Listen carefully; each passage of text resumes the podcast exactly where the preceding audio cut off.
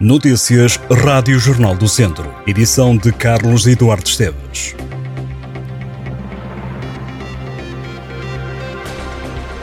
O transporte a pedido poderá vir a ser usado no Conselho de Viseu em zonas onde não existam alternativas da MUV, a Mobilidade Urbana de Viseu. A solução foi apresentada aos jornalistas no final da reunião de executivo pelo Presidente da Câmara Municipal, Fernando Ruas. Há muito que o serviço da MUV tem sido alvo de críticas, algumas delas chegaram a ser relatadas ao Jornal do Centro e prendem sobretudo com a falta de autocarros ou supressão de linhas e o incumprimento dos horários. Fernando Ruas diz que nada pode fazer, além da solução apresentada, assegurando que a concessionária já foi alvo de multas e de O tema voltou a ser eh, debatido na reunião do Executivo, depois de questionado pelo Partido Socialista. No final, aos jornalistas, a vereadora da oposição, Marta Rodrigues, sublinhou a importância dos transportes públicos para o desenvolvimento do Conselho. Marta Rodrigues destacou ainda que esta situação se agravou no período pós-pandemia, com bastantes constrangimentos nas linhas urbanas, nomeadamente no C1 e no C2. A vereadora socialista frisou que a principal preocupação é tentar perceber que alternativas existem e fala em inércia por parte do Executivo. O Presidente da Câmara de Viseu, Fernando Ruas, lamentou o estado em que se encontra o troço do antigo IP5 em Viseu e pediu ao Estado que cuide das estradas. O autarca social-democrata disse que o troço do antigo IP5 tem um piso inconcebível, que já não vê pavimentação há anos. Fernando Ruas lembrou que se trata de um troço extremamente utilizado, sobretudo por transportes pesados até para fugirem de três pórticos de autoestrada. Fernando Ruas lembrou que a autarquia andou em negociações com vista à municipalização daquele troço de 10 km do antigo IP5, desde a Penoita, no limite do Conselho de Viseu, até ao nó da autoestrada A24, mas que tal não foi possível. O autarca lamentou a falta de investimento público no interior do país e deu o exemplo do plano ferroviário.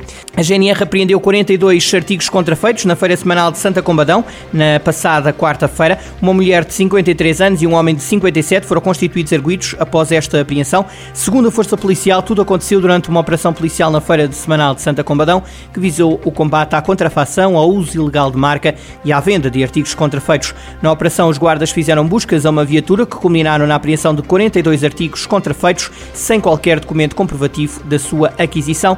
Os factos foram comunicados ao Tribunal de Santa Combadão. O vice-presidente da Associação da Hotelaria, Restauração e Similares de Portugal pediu mais apoios às empresas do setor turístico. Jorge Loureiro entende que não podemos ter ilusão de que depois desta bolha toda em que vivemos está tudo resolvido e que em três meses fomos capazes de amortizar dois anos desgraçados que tivemos nas organizações.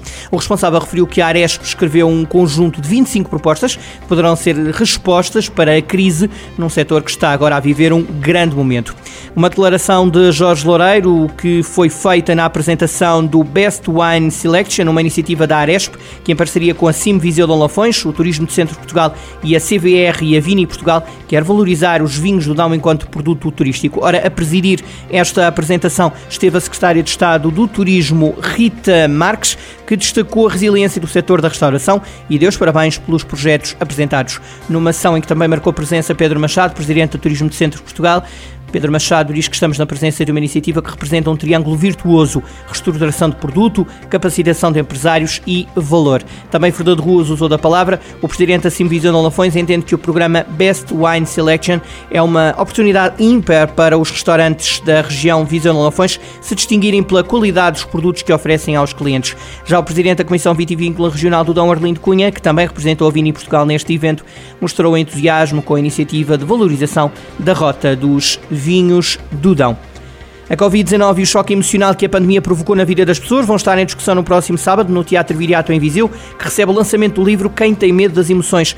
É da investigadora de artes performativas Ana Paz. A obra foi escrita durante a pandemia e reflete sobre o coronavírus e as implicações que a Covid-19 teve a nível emocional para as pessoas, reunindo episódios pandémicos que alteraram a vida privada, emocional laboral e pública, numa perspectiva não de um relato do passado, mas de uma construção de futuro. A apresentação do livro será aproveitada para realizar-se uma discussão sobre a temática de sentimentos, em que as pessoas se sentam em redor de uma mesa comprida e podem intervir e partilhar as emoções e as histórias.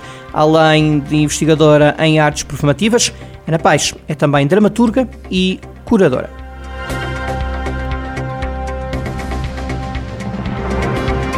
Estas e outras notícias em jornaldocentro.pt.